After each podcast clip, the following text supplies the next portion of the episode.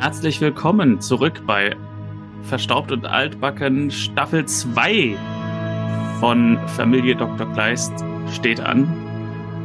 Und wie immer ist mein Partner auf dieser Reise Konstantin Adlerich.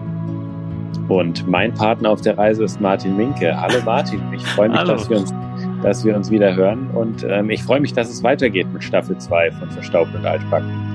Ich wollte ja eigentlich irgendeinen Witz machen, von wegen nach der langen, langen Winterpause oder so. Aber wir wissen ja gar nicht, ob wir jetzt eine Pause gemacht haben zwischen Staffel 1 und 2. Noch wissen wir, ob jemand sich das in sechs Jahren anhört und die Pause einfach überspringen kann. Also gehen wir einfach davon aus, es gibt keine Pause zwischen Staffel 1 und Staffel 2. Genau, die Frage, die ich dir aber stellen wollte, die ich natürlich auch gut nachrecherchieren könnte, aber vielleicht hast du sie auch im Kopf. Ähm, wie viel Pause war denn äh, bei der Ausstrahlung zwischen Staffel 1 und Staffel 2? Weißt du das? Staffel 2 ist am 11. April 2006 gelaufen, diese Folge von heute.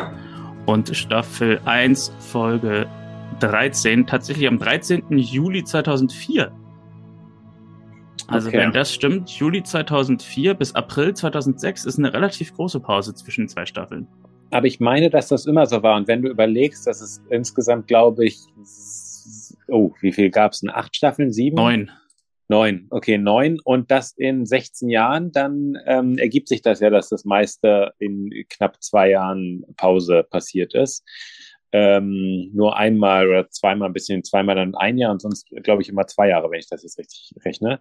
Ähm, von daher ist es vielleicht gar nicht ungewöhnlich. Es scheint sozusagen so zu sein, dass es immer eine Serie um ein großes Fußballturnier gibt. Äh, 2004 Sommer, 2006 Sommer. Ähm, hm. Also vielleicht haben sie es, äh, sie werden es damit nicht verbunden haben, aber äh, das, das, das, das, das ist ganz praktisch, weil man sich dann ja an diese Zeit manchmal als Fußballfan ganz gut erinnern kann und einem so auffällt, ah, okay, stimmt, in der Zeit war ich in der Klasse und äh, das war ungefähr dieser Abschnitt und so. Und wenn ich jetzt überlege, 2006, ja, mittlerweile lange her, siebte Klasse war ich damals, das weiß ich noch. Ja, ist aber schon komisch, ne? Da erklärt sich natürlich auch so das eine oder andere äußerliche Ding, dass hier zum Beispiel, finde ich, Christina Plate sich stark verändert hat im Gesicht und auch äh, äh David Bode deutlich älter geworden ist. Da ist und, es mir am stärksten aufgefallen, ja. gerade bei seiner Stimme. Also ja, das ja. ist eine ganz andere Nummer. Ja, ich habe meine Hausaufgaben gemacht und habe ein bisschen nachgelesen über David Bode. Äh, viel findet man online nicht, was daran liegt, dass er 2012 anscheinend aufgehört hat, als Schauspieler zu arbeiten obwohl er 2009 wohl noch eine Schauspielausbildung in Glasgow gemacht hat. Aber nach 2012 verliert sich so ein bisschen seine Spur. Ich habe auch nicht genau herausgefunden, was er heute macht. Aber ja, also Kleist war dann wohl eine seiner größten Rollen. Ist, äh, gibt es eine, ähm, ein Geburtsjahr bei ihm? Mit Sicherheit. also eins, das man rausfinden kann, äh, dass, dass, dass, dass du rausfinden konntest? Ähm, 28. Mai 91. Ah, okay. Dann ist er dann, ja, dann ist er so ähnlich unser Alter. Das ist mein Alter im Grunde, ja. Hm. Ja, ich bin, ich bin dadurch, äh, äh, dadurch, dass man die so jung sieht, denkt man, ah, okay, das ist jetzt irgendein 14-, 15-Jähriger, aber das ist ja totaler Quatsch. Ja, seit schon 2004 oder so, fast mal 20 Jahre her, so. Ja, Wahnsinn, unglaublich. Ich habe auch noch mal kurz was nachgeschlagen über Martin Göres. Ähm, muss meine eigenen Sachen so ein bisschen relativieren, glaube ich, weil ich bin so ein bisschen, glaube ich, auf seine Wikipedia-Seite reingefallen. Und jetzt habe ich mir die nochmal genauer angeguckt und sie liest sich dann doch ein bisschen wie selbst geschrieben. Ich habe ja in meinem Job öfter mal Leut mit Leuten zu tun, die mir eine Bewerbung auf den Tisch legen und äh, sehe demnach ganz gut mittlerweile die Formulierungen, die in so Bewerbungen verwendet werden. Und da ist eigentlich ähm, am wichtigsten, dass man möglichst viele Namen unterbringt und möglichst viele Infos in einen Satz quetscht. Und viele der Wikipedia Sätze lesen sich auch so. Also wenn dann so ein Satz fällt wie, er hatte regelmäßiges Training mit internationalen Coaches, wie etwa an der Masterclass bei Larry Moss. Also so Name-Dropping findet da sehr viel statt. Und dann eben auch habe ich hier, äh, lese ich mal kurz vor, neben den häufigen Dreharbeiten als Schauspieler sammelte er zudem Erfahrungen in den Bereichen Spezialeffekte und Stunts und gründete das Perfect Action Stunt Team. Dadurch erhielt er auch Einblicke in die Arbeit hinter der Kamera, etwa in technische Bereiche wie die Second Unit Regie und das Einrichten von Kameraeinstellungen. Nachdem er einige Jahre für internationale Produktionen im Ausland gearbeitet hat, gründete Martin Göres seine eigene Full-Action-Service-Company MG Action, mit der er seine Erfahrungen verbindet. Also möglichst viele Informationen und Namen in einem Satz und Die Quellenangaben von Wikipedia verweisen auf sein eigenes Profil bei Crew United. Das ist so eine Datenbank über Filmproduktionen, auf der Filmemacher Projekte eintragen und Personal rekrutieren können und seiner eigenen Firma, seiner eigenen Website. Also dieser Eintrag wirkt sehr selbstgeschrieben und äh, dementsprechend ist da natürlich das Urteil naheliegend, dass es ein sehr erfolgreicher Typ ist, der äh, dann später eine ganz tolle Karriere gemacht hat. Ich hm. weiß nicht, ob das denn so stimmt. Muss man denn ein bisschen äh, differenziert betrachten. Ja, so wie du es beschreibst, also so wie du es vorliest, klingt das wirklich eher nach so einem Bewerbungstext irgendwie. Ja. Ne? Ja. Ähm, das, ähm, und das, das ist auch nichts Unübliches, dass äh, Leute ihren eigenen Wikipedia-Eintrag schreiben. Natürlich, warum auch nicht? Sie wissen am besten, äh, was sie so gemacht haben und so. Es ist dann immer noch schwierig, das mit Quellen äh, zu belegen. Und da ist natürlich die eigene Website als Quelle ganz praktisch. ja, das stimmt. Ähm, äh, wäre natürlich lustig, wenn da auch noch so, so irgendwie, es gibt auch bei Wikipedia auf diese Spalte Privates, äh, ja. wenn da auch einfach stehen würde, ja, ist ein gut aussehender junger Mann, äh, wo, wo, ohne, ohne genauere Angaben. 78 ähm, Jahre jung. genau. ähm, okay, also wir, wir, wir bleiben sozusagen dran. Ähm, äh, mal gucken, ist ja auch die Frage, äh, wie, wie er, ich weiß gar nicht, ob er im, im, äh, im ersten, ähm, in der ersten Staffel hatte er, glaube ich, keinen, ähm, ich weiß nicht, wie man das nennt, wenn man im Vorspann die, äh, auftaucht. Mm, er gehörte nicht zum Hauptcast. Er gehörte nicht zum Hauptcast, ähm, jetzt ja auch nicht. Also es ist ja sowieso noch ein bisschen offen, was mit ihm passiert. Ach so, zumal wir so eine kleine Erklärung haben, dass es mit ihm nicht besonders lange noch weitergeht in dieser Staffel. Aber da genau. kommen wir dann im einzelnen Fall in dieser Folge zu. Ähm, da habe ich noch ein paar Sachen vorbereitet, da werde ich dir noch was drüber erzählen.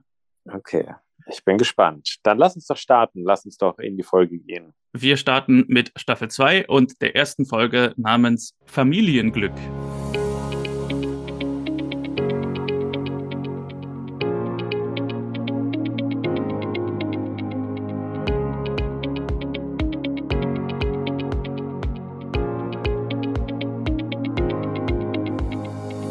Als erstes sehen wir ein paar neue Vorspannbilder zum Suchen und Vergleichen. Ist dir vielleicht aufgefallen? Es gibt ein paar neue Einstellungen für diese Staffel. Und genau, ja. Und wir sehen auch eine neue Schauspielerin, ein Kind, ein junges Mädchen, Lisa Marie Werner, die allerdings in dieser Folge noch nicht auftaucht. Genau, und die, ich weiß nicht, ob du sie schon gesucht hast online. Nee. Falls ja, okay, falls ja, würdest du sie unter diesem Namen auch nicht finden, weil sie mittlerweile als Schauspielerin Lisa Marie Coroll, ähm, ähm, also sie, irgendwie hat sich der Name geändert, vielleicht hat wer geheiratet von den Eltern oder so, ich weiß es nicht genau. Oder sie aber, selbst vielleicht. Ähm, nee, weil sie sehr, also dann hätte sie mit 12 oder 13 geheiratet, weil das ist schon in einer der nächsten Staffeln und Folgen ist sie schon dieser Marie Coroll. Ah ja, hier, ähm, Lisa Marie Koroll, 24 Jahre alt. Genau, und die hat und oder ist gerade ganz gut dabei, ähm, Karriere zu machen, aber kommen wir vielleicht auch noch dazu, wenn sie wirklich ihren Auftritt hat. Ähm, genau, es taucht eine neue Person auf, die ich auch aus den späteren Folgen gut kenne, die also jetzt auch bis zum Ende einen sehr wichtigen Teil ähm, des, des gesamten Parts, ähm, also der, der, der, der Serie einnimmt. Ähm, ich will aber auch noch nicht vorwegnehmen, als was, ähm, da du, du, das ja noch nicht wissen kannst.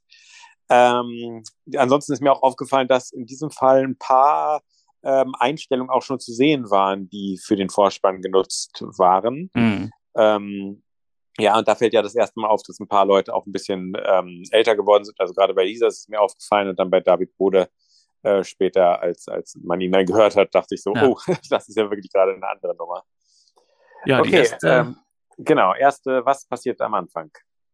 Die erste Szene ist eine kurze Szene, wie der Wecker klingelt bei Christian und Marlene. Sie wachen auf und die Romantik ist immer noch da, auch wenn es zwei Jahre später ist.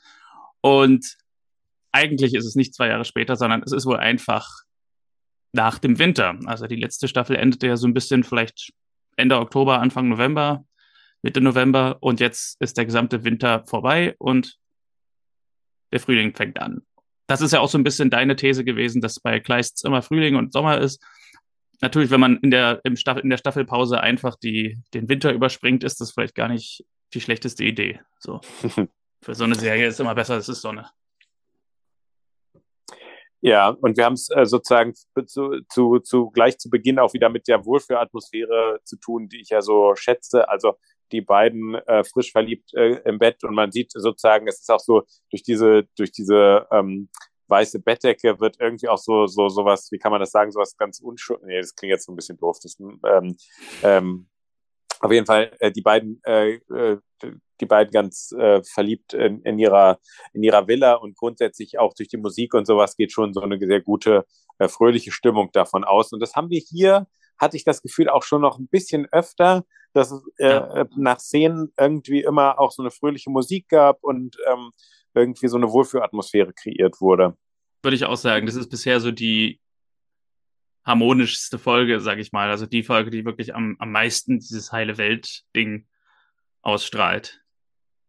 Genau, und das, obwohl, ähm, obwohl äh, zwischen den Beteiligten ja manchmal, also äh, da droht ja ein Konflikt zu kommen, aber das besprechen wir gleich nochmal. Also wir sind sozusagen am Morgen bei Familie Kleist und äh, die beiden sind ganz happy und ich glaube, dann äh, gibt es nur Probleme mit Lisa.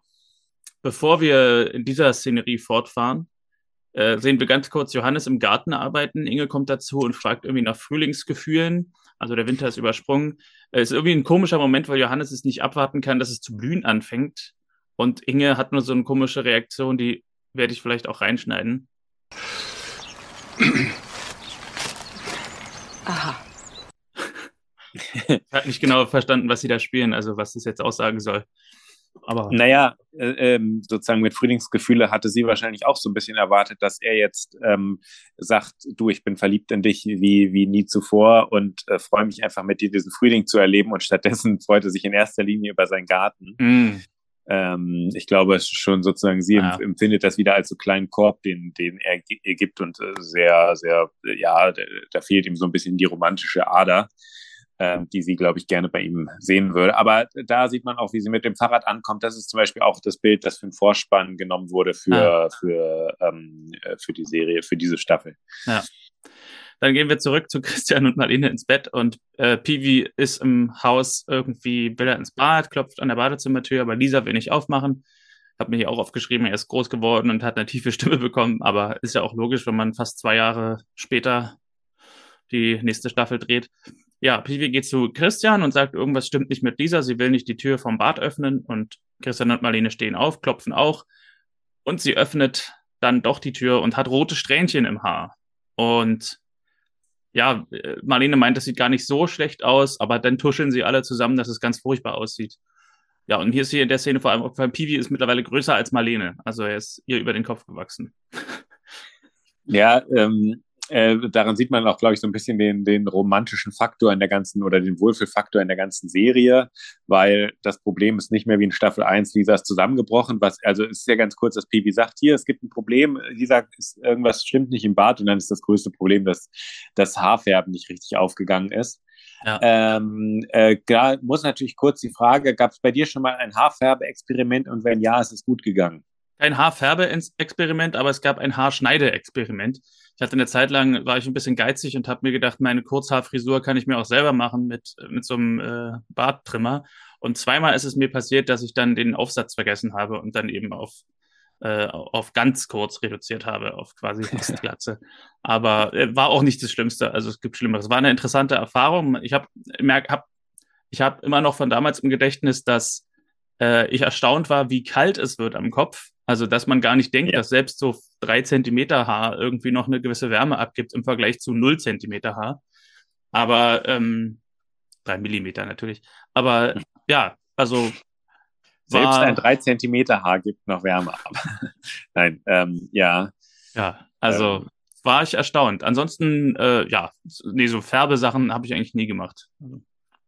Ja, äh, habe ich auch nicht gemacht. Ich habe es mal für unser gemeinsames Theaterstück angekündigt. Äh, das habe ich einem Freund, äh, den du kennst, ähm, habe ich das angekündigt ähm, und habe gesagt, ich würde beim Theaterstück mir gerne mal die Haare färben. Ähm, und dann okay. hat er mich nach dem Stück angesprochen und sagte, ähm, na, und was ist jetzt mit den blondierten Haaren? Da muss ich zugeben, dass ich mich da doch nicht getraut habe. Kann ich mich gar nicht erinnern. Okay. Ähm, also das, das, das habe ich auch nur ihm gegenüber angekündigt, ah. sondern ähm, äh, genau, das war nur, da, das habe ich noch in Erinnerung. Ähm, genau, also bei Lisa geht schief, oder zumindest empfindet sie das, aber ich glaube, sie hat doch recht. ich glaube, so war es nicht gewollt. Und ähm, Und genau, die Story geht weiter, indem am Frühstückstisch auch Johannes vor den Haaren erschrickt äh, mit einer herrlichen Reaktion, die auch aus der Sesamstraße kommen könnte. So ein Was ist denn mit deinen... Äh und ja, aufgrund der Haarsituation will Lisa nicht mehr zum Konzert gehen, da kann sie sich so nicht blicken lassen. Und Marlene ähm, bietet an, die Kinder zu fahren zum Konzert, aber sie wollen, äh, nicht zum Konzert, zur Schule zu fahren, aber sie wollen nicht, sie wollen lieber Christian. Und ich habe mir hier schon aufgeschrieben, was Pivi im Auto dann auch später bestätigt, von der Direktorin zur Schule gefahren zu werden, könnte tatsächlich etwas komisch sein. Ja, da ist es natürlich so, dass, dass das kann ich nachvollziehen. Es ist natürlich so, und das führt ja zu diesem Konflikt in der, dieser Folge, dass sie es nicht groß bespricht. Also, äh, dass, dass die Kinder es nicht so offen sagen mit der Schulleiterin, dass sie es komisch finden, kann ich auch nachvollziehen, dass sie es nicht besprechen. Aber genau, dadurch kommt es so ein bisschen zu, zu so, äh, dass sich Marlene da nicht ganz wohl fühlt in dem Kon äh, im Verlauf der, der Folge unbedingt. Und, und ihre Frage, wie sehr gehöre ich schon zur Familie, wird dadurch so ein bisschen aufgeworfen. Erwin Baum, der Bürgermeister, immer noch gespielt von Bernd Herzsprung, ist mit seiner Frau in der Küche. Seine Frau hatte bisher einen Auftritt in der, glaube ich, allerersten Folge, wo Erwin Baum aufgetreten ist. Und Carola heißt die. Und er fragt, ist meine Rede schon fertig? Ähm, und hier wieder ein Satz fürs Publikum. Du als PA-Frau in der Brauerei, da müsste das doch einfach gehen. Also ich, ich weiß nicht, ob ich schon mal mit dir gesprochen habe und gesagt habe, Mensch, Konstantin, du als Jurastudent, du müsstest doch wissen, ob, also so dieses, dieses Exposition-Ding, so dass man zu, zur Kamera fast sagt, was die arbeitet. so. Ja. Das ist ein typisches Ding. Aber, also, ich werde mal überlegen, ob ich es jedes Mal äh, mir aufschreibe, wenn sowas passiert, aber irgendwie ist es auch lustig, diese Momente immer mal wieder rauszupicken. Also von daher, vielleicht behalte ich es bei. Ja, finde ich, kann man machen. Sarah kommt dazu, die gerade am Telefon mit Lisa war. Sie will mit auf das Konzert oder sie und Lisa sind verabredet für das Konzert und fragt beide, ob sie und Lisa vom Konzert von einem der beiden abgeholt werden können. Aber beide können nicht. Erwin hat einen, wieder einen markanten Auftritt, in, der, der seinem Charakter irgendwie treu bleibt, als er fragt, gibt's heute noch einen Kaffee? ja, genau, da kommen jetzt Sätze, die, die auch später noch ähm, äh, wobei mein, mein Dahlmann ist ein anderer. Aber ja, äh, genau. Er ist, er ist sozusagen wieder der, Erwin Baum ist wieder der, äh, der Bürgermeister. Äh, bitte? Er ist wieder der Alte, wie wir ihn kennen. Er ist wieder der Alte, genau. Er bleibt treu, wie du sagst, ja. Auch im nächsten Satz, als Carola die Kaffeekanne fallen lässt und er sagt, Mensch, Carola, pass doch auf. ja. Ist nie so ganz böse, aber er ist immer so ein bisschen so, ach, Mensch, also ist, so ein Trampeltier irgendwie. Genau, er ist ein bisschen so ein Egozentriker halt, ne? Ja. Dann sind wir im Auto, äh, Christian, Pivi und Lisa. Wir sehen auch, Remanka ist zurück, regelt den Verkehr. Und hier sagt Pivi das mit der Direktorin, dass es komisch wäre, in der Schule mit der Direktorin anzukommen. Weiß nicht genau, wie die Szene gemeint war. Remanka muss niesen und Carola fährt Christian hinten rauf. Also ich weiß nicht, ob das so gemeint war, dass, dass Carola das Niesen als Winken missverstanden hat, dass sie fahren kann. Aber auf jeden Fall fährt Carola Christian hinten rauf und Christian ist ganz geil, steigt aus und reißt sofort ihre Tür auf, ihre Fahrertür.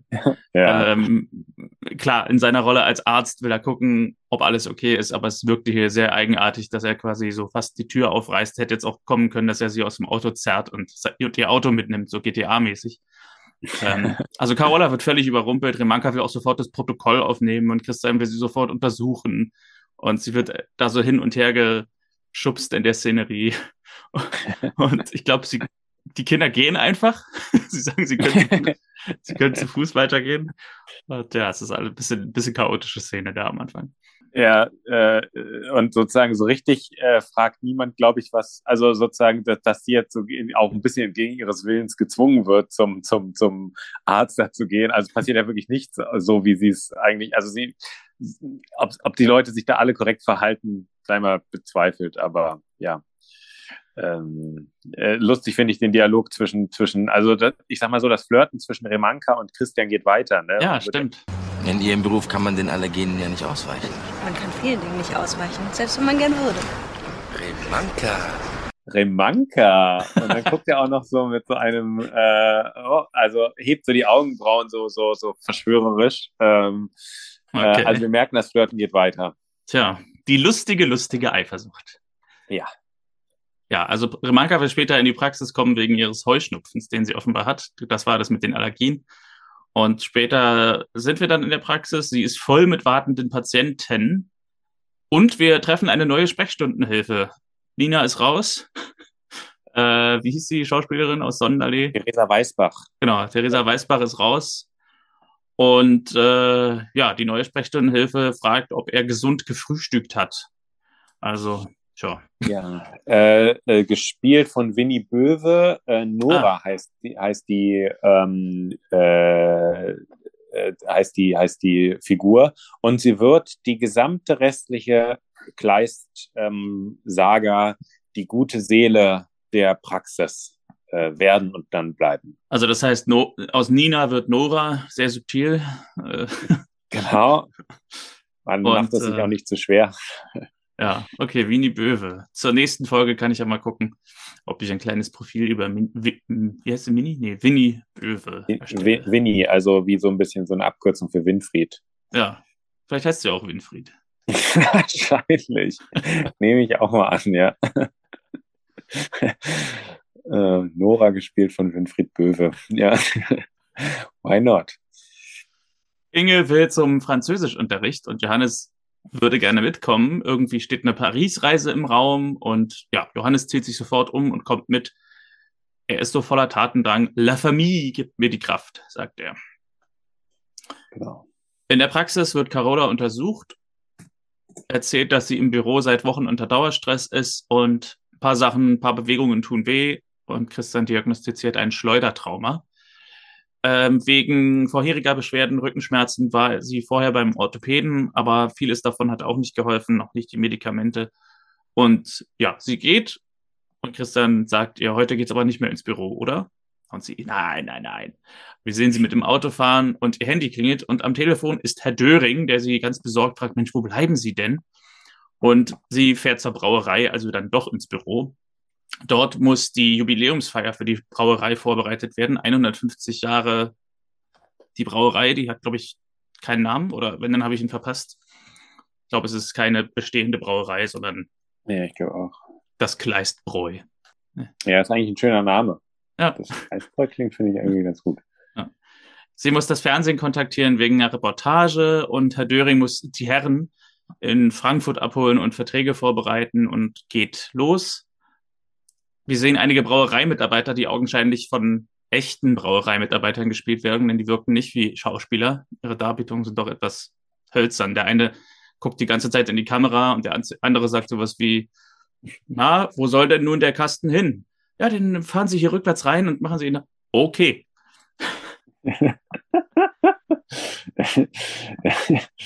ja, fände ich aber ganz nett, wenn das sozusagen auch gespielt wird von Laien. Irgendwie gefällt mir das ja. Ja, ja. Aber eine wahre, ein wahres Highlight für mich war hier Herr Döring, nämlich der Schauspieler von Herr Döring ist Hans Teuscher. Da habe ich mal ein kleines bisschen über den nachgelesen. Da habe ich tatsächlich eine kleine Pause gemacht und über Hans Teuscher nachgelesen. Äh, Hans Teuscher wurde geboren am 10. April 1937 in Dresden. Und in der Nachkriegszeit kam er ins Allgäu, absolvierte die Ausbildung an der Theaterhochschule Leipzig, war anschließend in der DDR Ensemblemitglied in Berlin an der Volksbühne und am Deutschen Theater sowie auch am Staatsschauspiel Dresden. Und zwischen 1978 und 1988 stand er für über 30 Produktionen in der DDR vor der Kamera. Als er 1988 nach Westberlin übersiedelte, hatte er auch keine Probleme, Arbeit zu finden, landete bald danach an den staatlichen, Schauspiel, staatlichen Schauspielbühnen Berlin, dem Renaissance-Theater und dem Theater des Westens. Ebenso hatte er Theatergastspiele in Basel, in Zürich, in Dresden, in Essen, in Hamburg also eine große Theaterkarriere und Fernsehkarriere.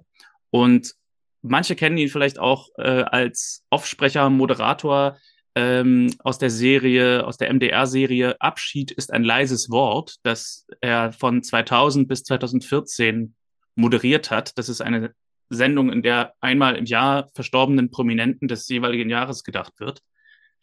Von 2000 bis 2014 hat er äh, jedes Jahr diese Sendung moderiert, mit einer Ausnahme. 2013 hat er es nicht gemacht. Und 2013 und nach 2014 übernahm Otto Mellis diese Moderation. Und in der ersten Sendung am 29.12.2015 wurde dann auch Hans Teuscher gedacht, der am 31.10.2015 verstorben ist.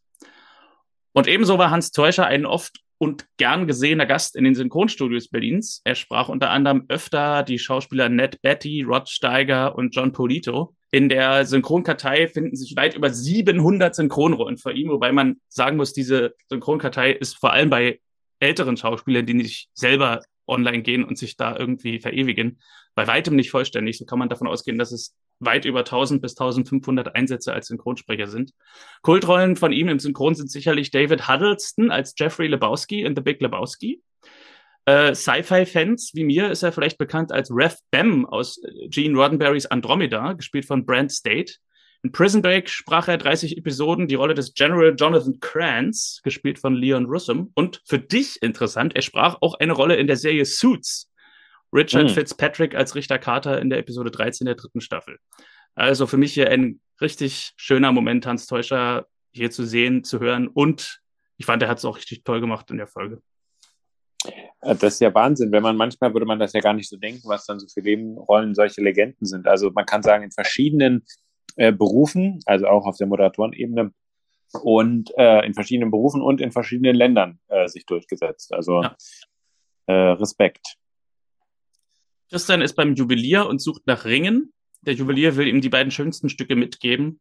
Und draußen trifft Christian Erwin Baum, der noch gar nichts weiß vom Unfall seiner Frau.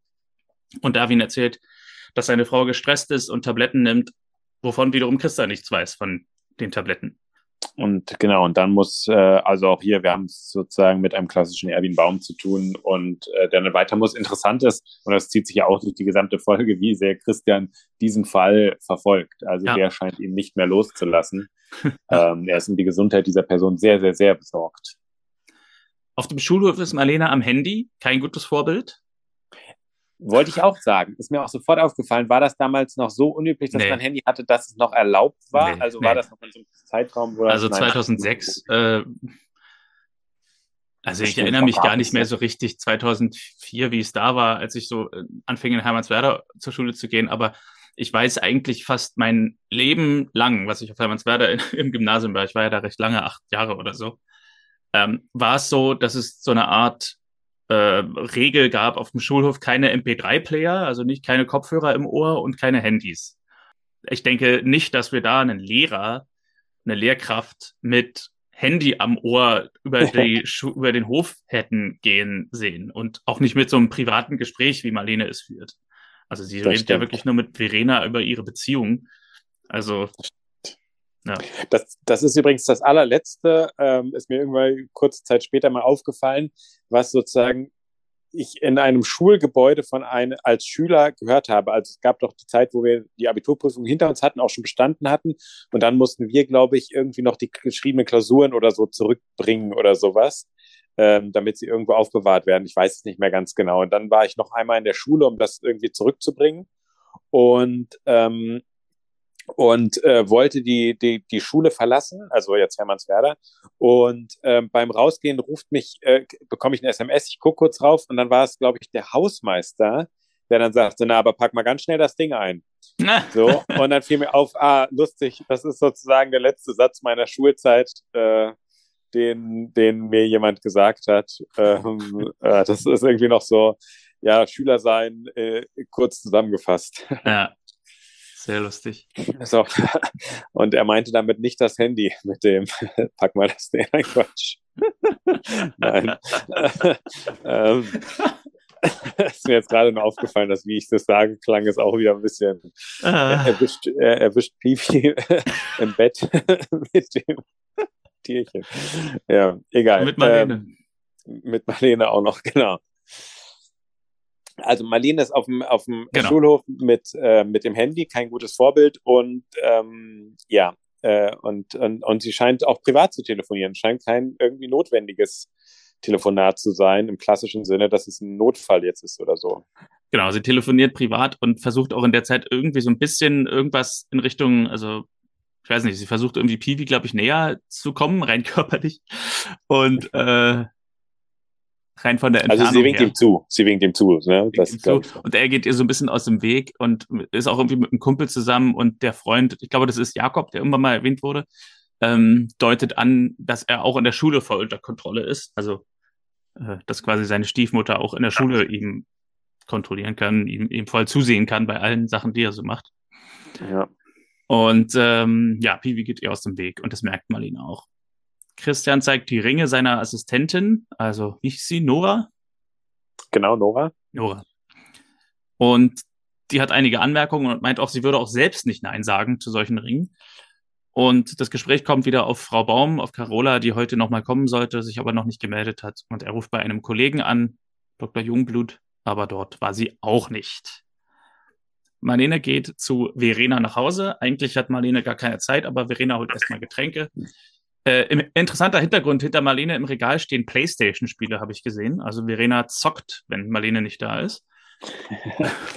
ja, entweder sie oder wir wissen ja nichts über den familiären Background. Ähm, stimmt, stimmt.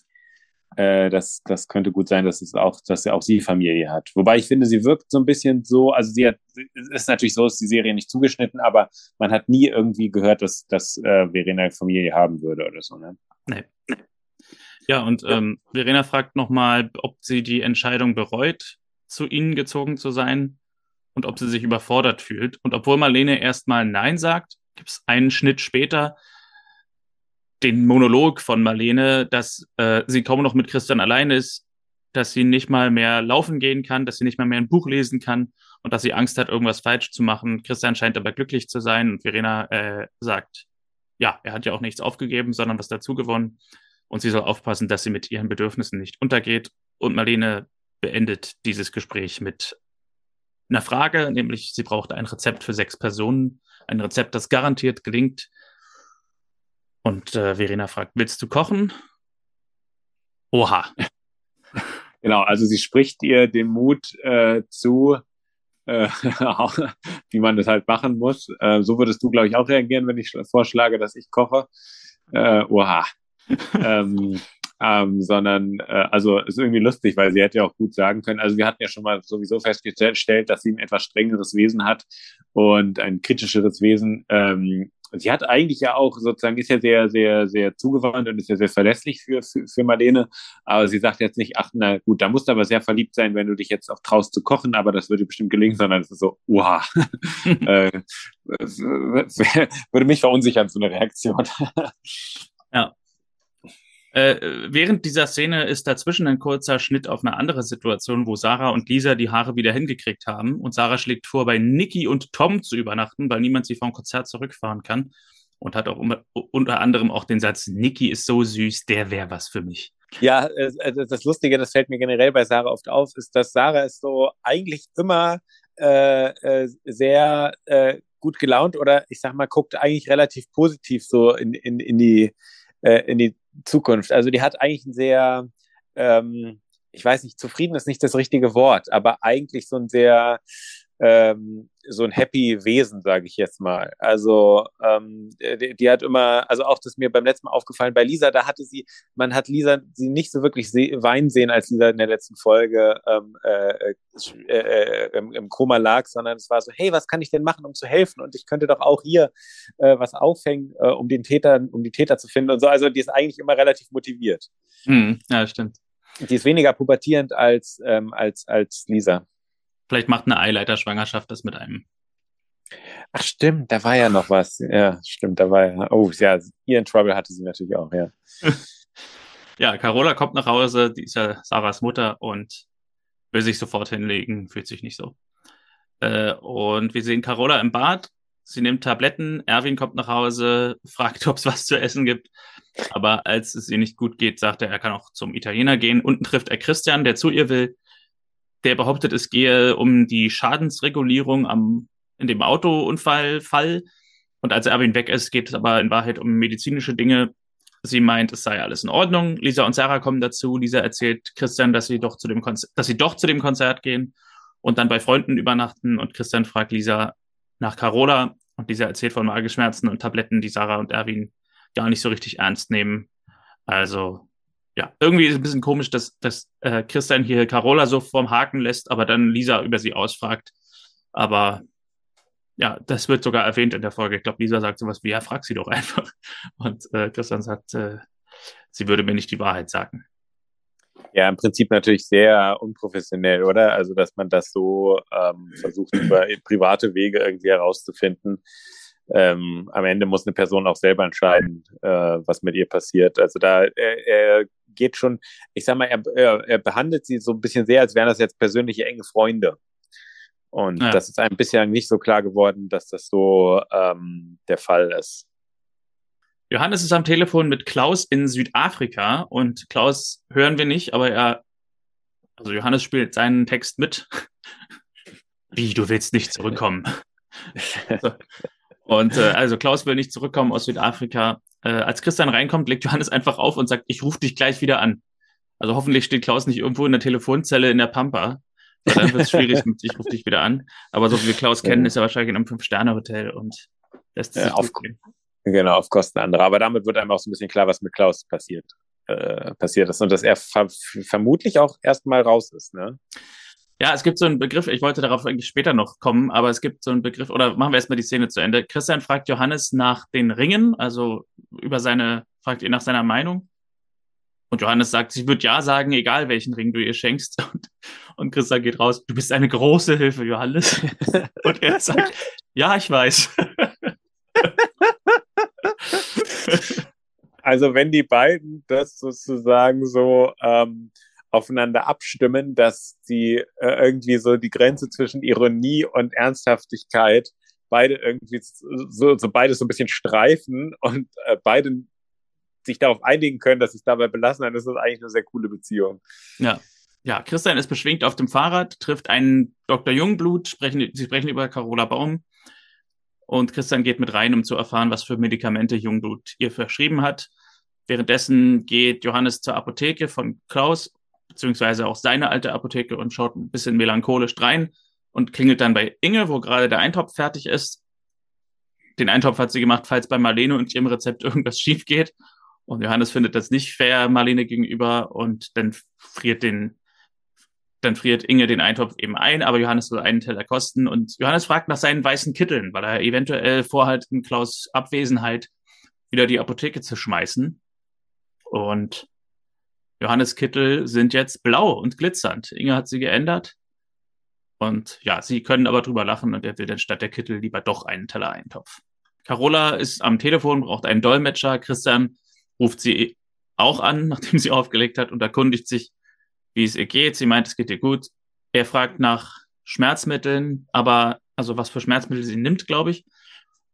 Aber ihr Handy klingelt, sie wirkt Christian ab und hat dann wieder Schmerzen und beendet dann auch das Gespräch mit Herrn Döring, der am Handy war. Ja, das, das muss übrigens äh, für den Herr Döring ein verrücktes äh, Telefonat gewesen sein, weil er hört nur, ähm, bleiben Sie bitte dran. Nein, Herr Kleist, alles äh, ist in Ordnung. Äh, ich kann jetzt nicht. Und dann hört er nur so ein ähm, Ah, nicht jetzt oder irgendwie sowas, also irgendwie Schmerz, Schmerzgeräusche und dann, äh, ach, alles in Ordnung. Also ich glaube, da wäre ich sehr irritiert, wenn ich das hören würde. Ja. Marlene kauft auf dem Wochenmarkt ein und sieht, dass Christian irgendwas versteckt, nämlich den Ring. Und er sagt dann aber, es sei der Champagner für das Essen. Und sie will Chinesisch kochen, kommt aus dem Gespräch hervor, heraus. Und irgendwas mit allem, sagt sie. Es heißt, das Rezept heißt Familienglück. Und wir landen dann auch in der Küche. Marlene dünstet Sojasprossen. Also hat sich vielleicht etwas übernommen mit einem Rezept, das leicht ist und sehr äh, und immer gelingt. Also gedünstete Sojasprossen klingt jetzt erstmal kompliziert. Und äh, erinnert mich übrigens an einen japanischen Kochabend, den ich mal gemacht habe. Ähm, da haben wir das auch so gemacht. Wir haben ein japanisches Kochbuch gehabt und haben gesagt, ja komm, lass uns doch irgendwas Schönes daraus kochen. Wir treffen uns einen Abend und dann machen wir das und hatten das noch nie gemacht. Und am Ende hatten wir uns ausgesucht, so Hefeteig, ähm, Bällchen mit Hackfleischfüllung und ein und welche mit vegetarischer Füllung. Und natürlich endete das in einem total, in einer totalen Kochorgie, weil wir hatten nicht so richtig nachgedacht, um Hefeteig Bällchen zu machen, muss man natürlich erstmal Hefeteig machen. Also man musste erstmal Teig äh, anrühren, dann ausrollen, dann wieder ähm, einwickeln, dann kamen sie ins Wasser. Also wir haben am Ende, glaube ich, zwei Stunden oder so gebraucht zum, zum Kochen, vor allem wenn man das Rezept zum ersten Mal macht. Also das war am Ende zwar sehr lecker, aber es war äh, genau das Gegenteil von dem, was wir eigentlich so vorhatten. Einfach mal ein bisschen easy peasy, entspannt, äh, japanisch kochen. Und stattdessen wurde es so, eine, so ein totaler Akt. wo wir dann, glaube ich, halb zehn Uhr abends mal gegessen haben. ja, okay, das, ähm, ja, das, sowas ist natürlich immer, also es kann sehr lustig sein und kann aber auch sehr anstrengend sein, gerade wenn man dann mehr und mehr Hunger bekommt. Genau, und immer mehr Alkohol trinkt vor allem. ja, stimmt. Und hier in der Szene kriegt Marlene auch eine Postkarte von Gregor aus Australien. Er ist weit weg. Sie sagt, sie vermisst ihn, aber es geht ihm gut, das freut sie. Und sie hat ja jetzt auch Peewee. Und jetzt komme ich nochmal drauf zurück. Ähm, sowas heißt in TV-Tropes, ähm, ein Charakter, eine Figur ist im Bus, put on a bus. Ähm, eine Figur wird rausgeschrieben, indem sie offscreen eine Reise antritt, also quasi in den Bus steigt. Aber sie wird noch erwähnt. Äh, mhm. Und äh, Gregor und Klaus Kleist sind hier also in den Bus gestiegen. Und mhm. ähm, das ist halt, der Vorteil ist, auf diese Weise kann eine Figur später zurückkommen, wird aber momentan nicht erwähnt und oder nicht verwendet. Und ähm, ja, wenn die Figur später zurückkommt, dann nennt man das The Bus Came Back. mm, okay. Und, äh, es gibt auch noch ein paar Variationen davon. Also zum Beispiel ähm, der Bus hatte einen Unfall. Genau, ja. wenn böses Blut geflossen ist und der Schauspieler sich zum Beispiel mit den ähm, Machern verkracht hat, dann nennt man das, oder dann gibt es auch den Put on a Bus to Hell, den Bus Crash oder Dying on the Bus, oder auch äh, ähm, Put on the Prison Bus, vor allem für so Bösewichte, die ähm, lange mhm. Zeit der Gegenspieler waren, die man aber nicht töten will, die kann man dann erstmal ins Gefängnis setzen, wenn man sie eine Weile ja. nicht einsetzen will, also Put on a Prison Bus. Und zum okay. Beispiel Nina dagegen, ähm, ist die sogenannte Sequel Non-Entity. Also die, wie kann man es übersetzen? Äh, sie spielt keine Rolle in der Fortsetzung. Sie wurde einfach ohne Erklärung von einer Nachfolgerin ersetzt, Nora. Mhm. Und, äh, und Nora ist dann das ähm, Suspiciously Similar Substitute, also verdächtig ähnliche Figur als Ersatz. Dieselbe Dynamik irgendwie, aber eine andere Schauspielerin, eine andere Rolle. Okay. Interessant. Okay, was ist alles so für Fach äh, oder für, für, für, für, Begriffe gibt oder für Redewendungen in der Branche. Haben wir die Szene schon beendet? Nein. Ähm, Nein, es ist noch, noch ist, ist äh, Marlene beim, bei den Sojasprossen und beim Dialog genau. mit David und ähm, äh, äh, genau, wobei du hast, warte mal, du hast ja gesagt, dass David sagte ja, das dafür hast du jetzt mich doch, dann kann es sogar zu Ende sein, ja. Nee, also er findet noch eine Ingwerwurzel und findet sie ganz scheußlich und sie gibt zu, dass das chinesische Rezept auch zum ersten Mal von ihr gemacht wird.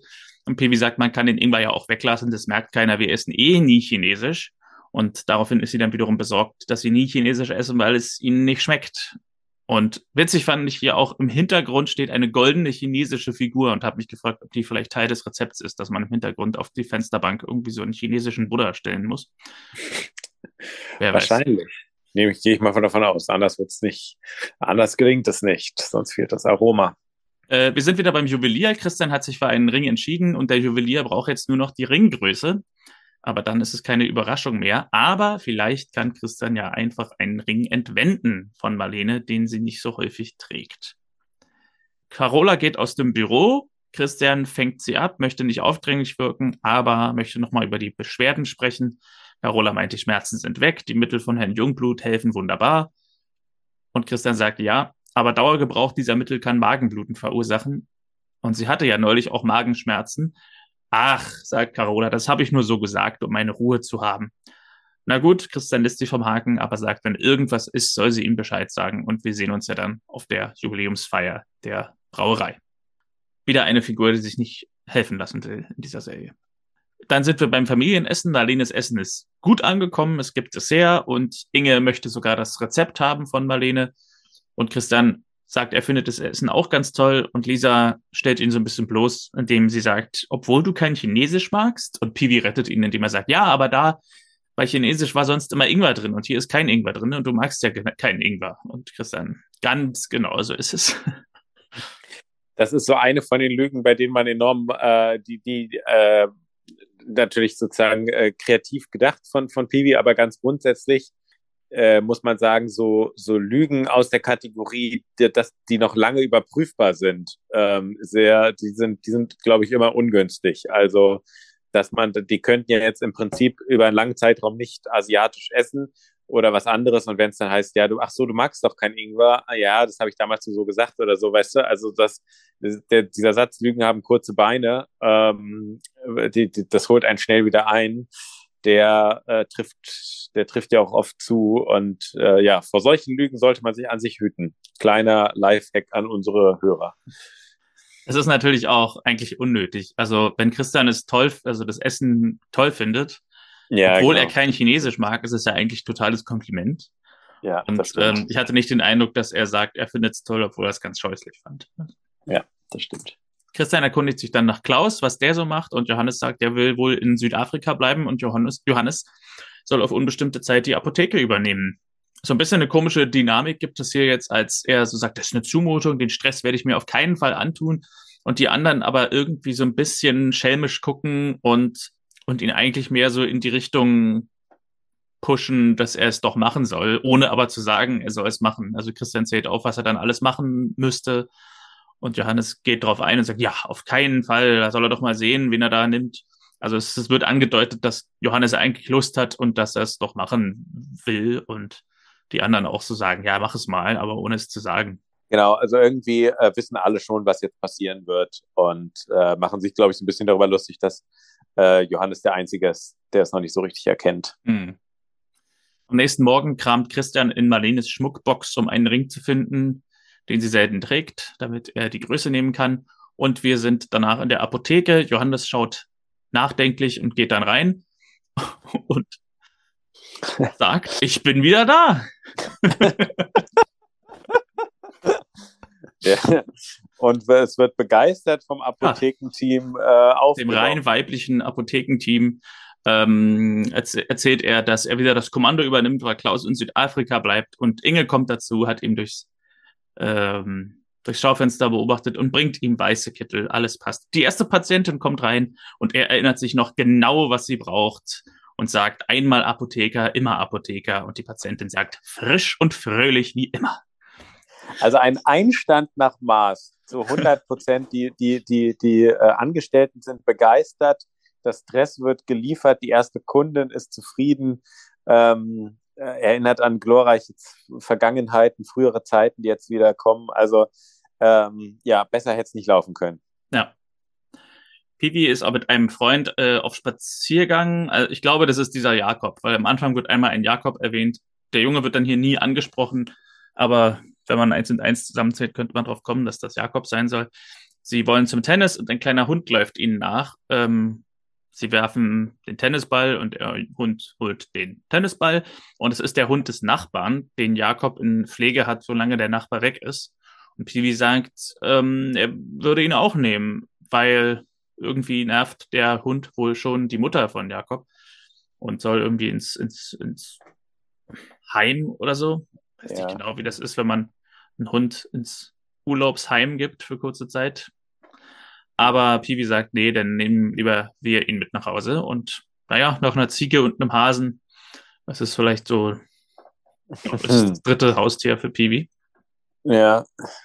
Ähm, dazwischen sehen wir Christian und Marlene, die, ja, Christian und Marlene, die gerufen wird von ihm, dass sie jetzt kommen kann und sie folgt einer Rosenblütenblätterspur. Er hat richtige Pfeile gelegt, also nicht nur so die Blütenblätter ausgelegt, denen sie dann folgen kann, sondern hat richtig so äh, wie wegweisende Pfeile aufgemalt auf der Treppe und sie geht in ein Zimmer des Hauses und da liegt ein Rosenblütenblätterherz und er geht auf die Knie und fragt, möchtest du einen Platz in meinem Herzen? Ja, also ich habe fast gekotzt hier vor Romantik, aber gut. Ähm, ja, äh, ja. Ist, äh, ich, äh, glaube auch, ähm, da gäbe es viele Leute, die gesagt hätten, das ist aus der Kategorie too much. ähm, ich habe vor längerer Zeit mal so ein, ich glaube in der SZ oder so, so einen Artikel gelesen, wo es darum ging, dass Männer irgendwie immer mehr das Gefühl, ist, der ist aber auch schon ein bisschen länger her, dass das sozusagen es so bei Männern so einen Überbietungswettbewerb gibt bei Heiratsantragen, wer macht es am besten, wer lässt den Flieger vorbeischicken mit Banner? Und ähm, bei wem, weiß ich nicht, taucht plötzlich im Restaurant ein Orchester auf und sowas und wie peinlich das eigentlich alles ist. Und Christian äh, fügt sich hier so ein ganz kleines bisschen ein, ähm, sehr, sehr romantisiert. Und man merkt von Anfang an bei Marlene, da gibt's Spannungen. Also er fragt, möchtest du einen Platz in meinem Herzen haben? Da sagt sie, ja, ich glaube, den, ich dachte, den hätte ich schon. und so. Also ähm, es ist so, und dann fragt er sie auch, möchtest du meine Frau werden? Und in dem Moment kommt, ähm, kommt Pivi rein mit dem Hund. Und ähm, ja, aber man merkt, sie gibt keine eindeutige Antwort, auch in dieser kleinen Sekunde, die sie eigentlich noch gehabt hätte. Also sie stoßen an mit a little bit of the bubbly und äh, irgendwie auf ihre Liebe oder so. Und da sagt, da hörte ich dann, wir haben wieder zu zweit geguckt, von rechts hinter mir dann auch, ich kotze gleich, mir ist ein bisschen schlecht. ja, er holt den Ring raus und der passt natürlich wie angegossen. Bevor sie aber auf einen, auf seinen Antrag antworten kann, hast du schon gesagt, hören sie Hunde bellen und gehen rüber. Und Christian kommt kein Hund ins Haus, sagt er. Äh, kein Tier ins Haus. Außer dem Hasen und der Ziege im Bett. Aber er wird überredet und der Hund frisst den Lachs aus dem Rosenherz. Ein kleines bisschen habe ich gedacht, das könnte auch eine Geschichte sein, die es in eurer Familie gibt, dass, ähm, dass, dass deine Freundin äh, mit einem äh, Hund ankommt und dann die Frage kommt, was, was macht der jetzt hier? Also sozusagen die, die Tierliebe, die ist, glaube ich, ähm, die ist in deiner Familie, glaube ich, auch vertreten. Ähm, ja, kann man schon. Durch Piwi äh, gegeben ist. Ja, ja, und wir fanden hier so ein bisschen komisch. Ich glaube, hier fällt der Satz, ich habe mir den jetzt nicht aufgeschrieben, äh, dass die alle so ein bisschen die Szenerie verlassen und Christian sagt, naja, dann frage ich dich eben ein andermal wieder. Und äh, er hat sie ja eigentlich schon gefragt, nur sie hat noch nicht geantwortet. Ja, stimmt. Lisa und Sarah reden über Carola und ihre Schmerztablettenbestellung übers Internet und Lisa informiert Christian per Telefon darüber, dass sie gerade eine große Packung Schmerztabletten bestellt hat und Christian will sich kümmern. Genau, hier fällt der Satz. Marlene ist enttäuscht, weil er eigentlich seinen Bereitschaftsdienst getauscht hatte, aber jetzt wieder weg muss. Und da fällt dann, glaube ich, der Satz. Dann frage ich dich eben ein andermal. Aber wie gesagt, er hat ja eigentlich schon gefragt, nur sie, der Ball liegt eigentlich in ihrer Hälfte, dass sie jetzt antworten müsste. Und Christian geht ab zur Brauerei, wo sich ja Carola aufhält. Und an der Brauerei lobt Herr Döring Carola, wie fantastisch sie das gemacht hat. Sie kann stolz auf sich sein. Kurze Szene mit Marlene und Verena, die über den Antrag sprechen. Marlene sagt, der Hund hat sie vor einer Antwort bewahrt. Sie hätte weder Ja noch Nein gesagt. Ihr geht es zu schnell. Ihre erste Ehe ist auch schief gegangen. Und Verena hat nur den Rat, dass sie mit Christian reden soll, und zwar so schnell wie möglich. Auf der Jubiläumsfeier von der Brauerei hat Herr Döring jetzt seine Rede verlegt, aber Frau Baum, Carola, das alles im Griff. Die Rede liegt schon auf dem Rednerpult. Und Herr Döring begrüßt Herrn Kleist oder Dr. Kleist. Und der kriegt das erste frisch gezapfte Jubiläumsbräu. Aber bevor er das prickelnde, goldene Gesöff an seinen Mund führen kann, sieht er Carola, die sich mit Schmerzen krümmt und geht ihr hinterher und findet sie auf der Toilette kauern mit Bauchschmerzen und ruft den Notarzt. Ja, die Feier geht weiter, am ist am Laufen, das Bier fließt und Verena und Marlene treffen ein. Verena meint, sie soll jetzt sofort mit Christian reden, also Marlene, und sonst kommt wieder irgendwas Wichtiges dazwischen und was gibt es Wichtigeres als eure Liebe?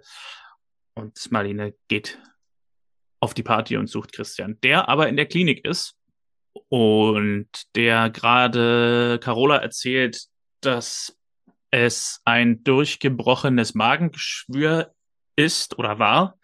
Es konnte verödet werden. Und ja, Carola bedankt sich beim Schutzengel namens Kleist und ihr war klar, dass sie zu viele Tabletten genommen hatte, aber sie meinte, sie schafft es noch die paar Tage.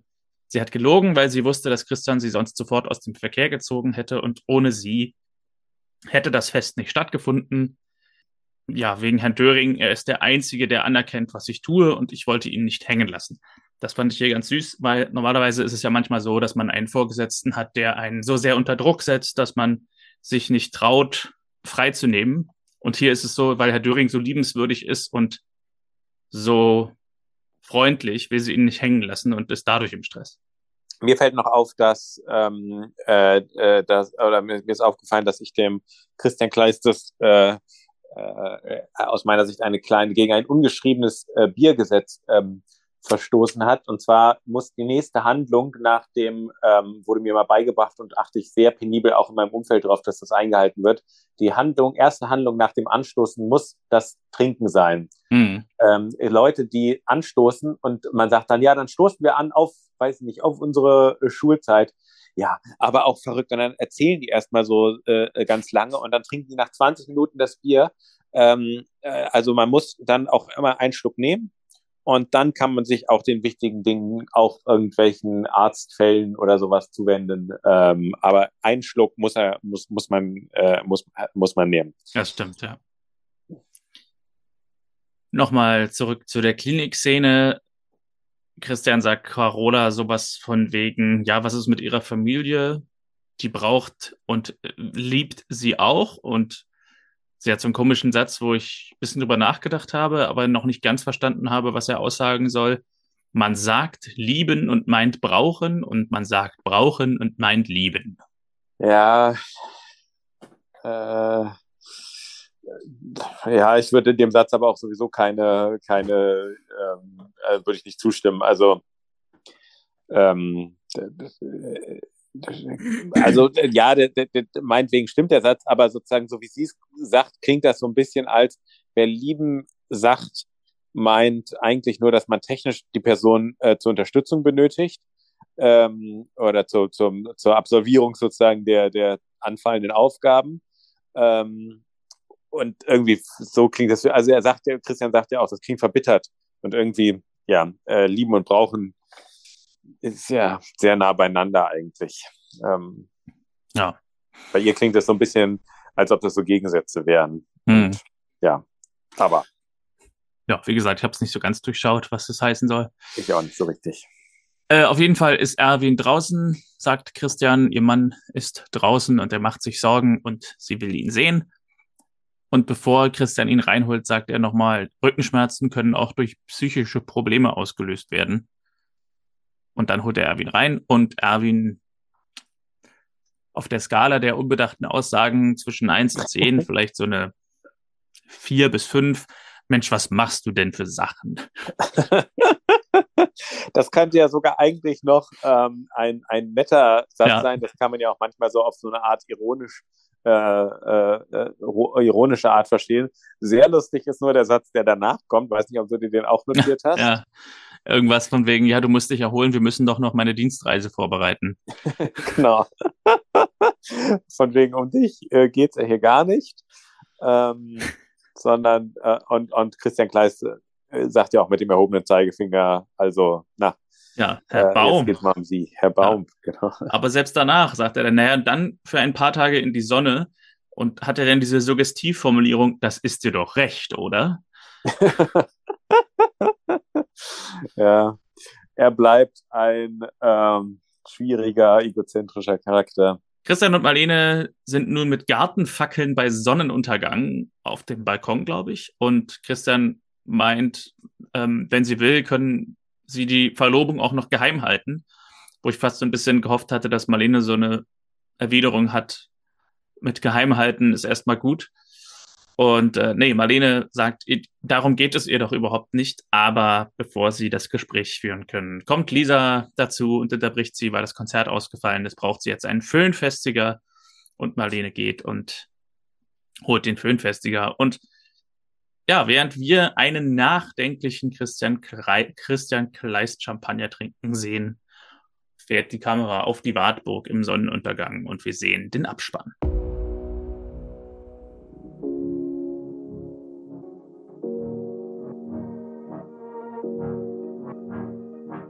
Das ist vielleicht das erste Mal, dass während des Abspanns keine charmante, optimistische Szene zu sehen ist, sondern eher eine nachdenkliche oder ungewisse Stimmung erzeugt wird.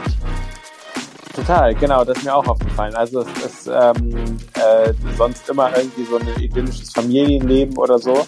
Und in diesem Fall ähm, sieht man, das könnte fast eigentlich ähm, so der, der, der erste ähm, äh, dass man die Leute sehr deutlich darauf aufmerksam macht, so von wegen, hier geht jetzt was in die Brüche. Mhm. Ähm, das, das könnte sein. Ähm, aber so ist die Serie eigentlich, glaube ich, nicht aufgebaut. Also ich, ähm, aber da bin ich durchaus auch gespannt, äh, wie sich das äh, klären lässt zwischen denen. Ähm, ich, ich hatte auch den Eindruck, dass die Musik etwas weniger knallig reinkommt. Also sonst ist es oft so bei diesen famous last words einer Folge kommt dann die Musik so di da da da da. So und hier war es eher so ein di da da da da. Mm, ein bisschen leider, ja. Ja, stimmt. Und witzig war halt, sofort ist die Stimmung eine andere. Es ist eigentlich nur eine Mischungsfrage. Also die Musik ist etwas leiser gemischt und kommt eben nicht so. Und äh, sofort wird eine ganz andere Stimmung erzeugt. Mhm.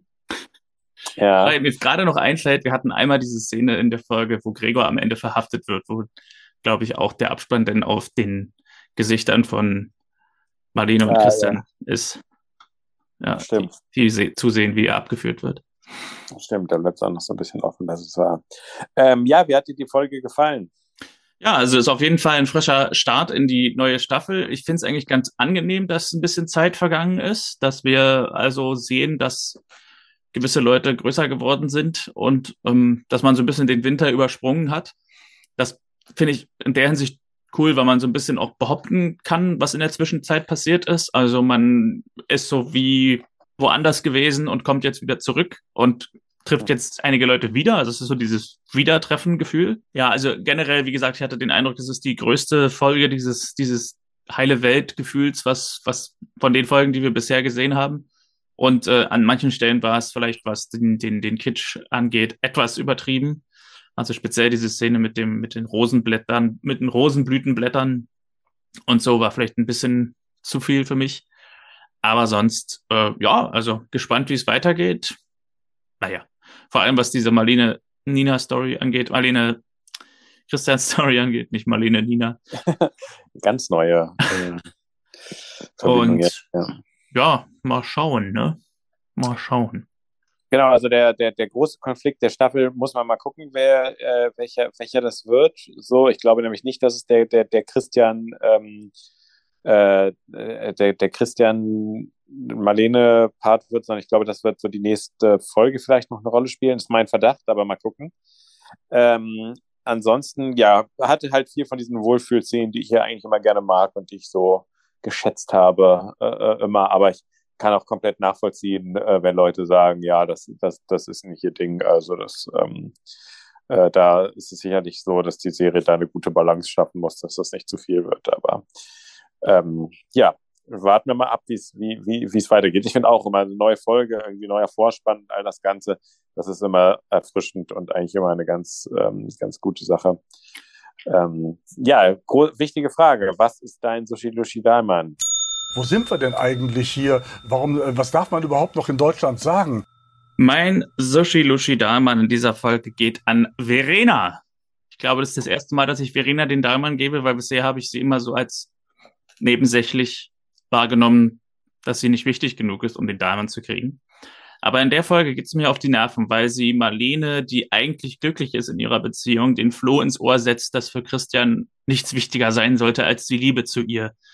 Ähm, also was könnte wichtiger sein als eure Liebe? Und ich finde, was er gerade tut, also er ist ja schon besorgt um Carolas Leben letztendlich, äh, ist schon ein bisschen wichtiger als romantische Herzen aus Blüten zu basteln und Lachs zu servieren.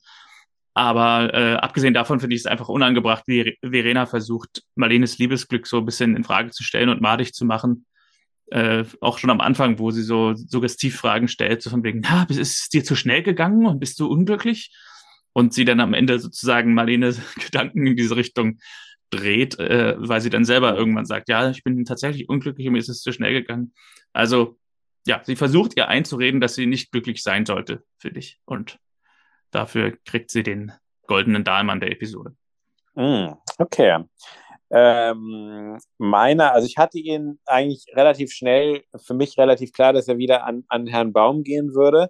und zwar für, für den, ähm, äh, für, für, weil er, äh, Christian fragt ihn ja an einer Stelle, ähm, ob, ähm, ob sie Medikamente nimmt oder sowas. Oder Ja. Äh, oder nee, er fragt, glaube ich, hat, hat sie ihnen nichts von dem Unfall erzählt? Hm. Und, und Erwin sagt nicht nein, sondern er sagt keine Ahnung. also von wegen, ich höre ja gar nicht zu. das, also das ist irgendwie nochmal so eine ganz neue Form der Ignoranz. Also er könnte ja nein sagen und dann stellt sich raus, doch, ich hab's dir erzählt. ähm, das, das, das ähm, äh, fällt mir, das, das passt in die Kategorie eines Cartoons, den ich neulich geschickt bekommen habe, wo ähm, äh, im Büro eine äh, Frau zu einem Mann sagt, ähm, äh, ich glaube, sie sagt es auf Englisch, you haven't listened to a single word I've said. Also du hast mir irgendwie kein, kein hm. einziges Wort zugehört, was ich gerade gesagt habe. Und er sagt, what a weird way to start a conversation. Äh, wo man dann so merkt, okay, äh, also er sagt noch nicht, ah, ich habe dir nicht zugehört, sondern auch das, äh, also auch hier der Inhalt für ihn irgendwie, er checkt gar nicht, äh, was, also er hört wirklich auf gar keiner Ebene richtig zu, so. Aber auf jeden, aber ich würde es gerne ersetzen, auch weil, weil Herr Baum ja der, der Dauerbrenner ist, ähm, und zwar durch, durch Inge mit ihrer äh, Kochersatzaktion, ähm, dass sie den Eintopf macht. Also ich möchte nicht, dass ähm, äh, Leute schon so ein bisschen so Schattenkabinettmäßig äh, äh, ihr, ihr Notfallrepertoire äh, in Gang setzen für den Fall, dass, weil das so ein Misstrauen zeigt, dass mir mal was gelingt. Also es gibt ja immer noch genügend äh, Welten, das gab es ja, glaube ich, damals war jetzt vielleicht so Lieferdienste noch nicht so ausgeprägt, aber es gab auf jeden Fall schon, dass man sich irgendwie von Restaurants in der Nähe auch irgendwie was beliefern lassen konnte oder dass das glaube ich auch, dass man einfach was abholen konnte oder so. Eisenach ist nicht besonders groß für den Fall, dass alle sagen, nee, das wird jetzt hier nichts ähm, hätte man auch noch eine Ausweichvariante gefunden oder man macht was Lustiges draus und hat irgendwie lange noch eine Geschichte. Aber man muss sich doch mal Folgendes überlegen. Es schmeckt jetzt der einen Hälfte und der andere nicht. Soll jetzt Inge sagen, ähm, übrigens, ich habe auch noch was und die eine Hälfte kann jetzt meins essen und dann vergleicht, also und dann bekommt das so was Kompetitives. Finde ich völlig unnötig, das ohne Absprache einfach so zu machen und hier mal sehr sensibel von Johannes, dass er das, äh, dass er das auflöst. Ja, tatsächlich stellt man sich die Situation vor, was passiert wäre, wenn Marlene das Essen misslungen wäre und Inge wäre aufgesprungen und hätte gesagt, zum Glück habe ich noch was da. genau. Oder ähm, noch besser wäre ja auch von Beginn an, wenn ähm, Marlene macht das Essen und Inge kommt, was Mit hast du Topf. da? Na, falls ihr das nicht gelingt, mein Eintopf. also, also äh, was, was, was soll das? Also, da würde ich doch, da bin ich schon sehr beleidigt, glaube ich. Stimmt, ja. ja. Also, ja. ja. Da hast du nicht ganz unrecht. Also, äh, Inge ist dein Dahlmann. Genau. Okay.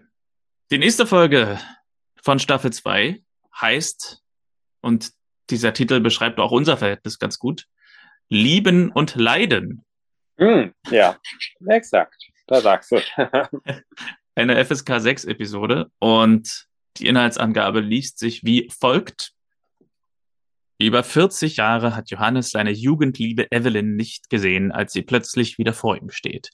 Johannes schwelgt sogleich in Erinnerungen. Über seine Schwärmerei vernachlässigt er Inge, die ziemlich eifersüchtig wird. Oha. Drama, Drama. Lieben und Leiden. Lieben und Leiden. Tja, wir sind gespannt. Ich würde sagen, wir gucken diese Folge nächste Woche. Also ja. ich würde sie jetzt nicht mehr jetzt noch machen gute, gute Idee.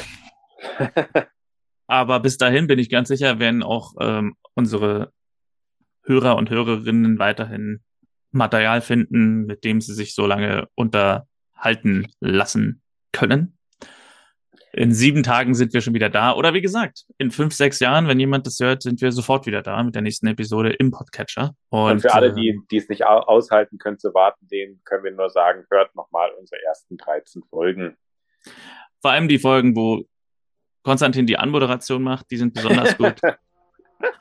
Einfach nur die. Dann ist ja auch jeder, jeder Tag sozusagen eine Anmoderation von mir. Das passt ja dann. Und ja. am 7. bin ich wieder dran mit einer vollkommen verpatzten neuen Anmoderation in Folge 5. genau, so ist es. Bis dahin gibt es auf jeden Fall großen Grund zur Vorfreude. Ich wünsche allen Hörern und Hörerinnen Familienglück, Lieben und auch ein bisschen Leiden. Nein, das, das kommt nicht gut an, oder? Wenn ich meinen Hörern Leiden wünsche? Das Nein, das, das, das klingt nicht gut. Äh, ähm, äh, Gregor Gysi hat ja mal gesagt, ich wünsche Ihnen viel Glück und nur ein wenig vom Gegenteil, um nicht zu verlernen, Glück zu schätzen. So könntest du es sagen. Du wünschst so den Leuten gemeint. ganz wenig Leid, um nicht zu verlernen, Liebe zu schätzen. So war es gemeint. Liebe ist ja auch ein bisschen Leid. So. Und in diesem Sinne, äh, beste Gesundheit wünschen wir vor allem. Und ja, bis zum nächsten Mal. Bis in sieben Tagen bei Familie Dr. Kleist und verstaubt und altbacken.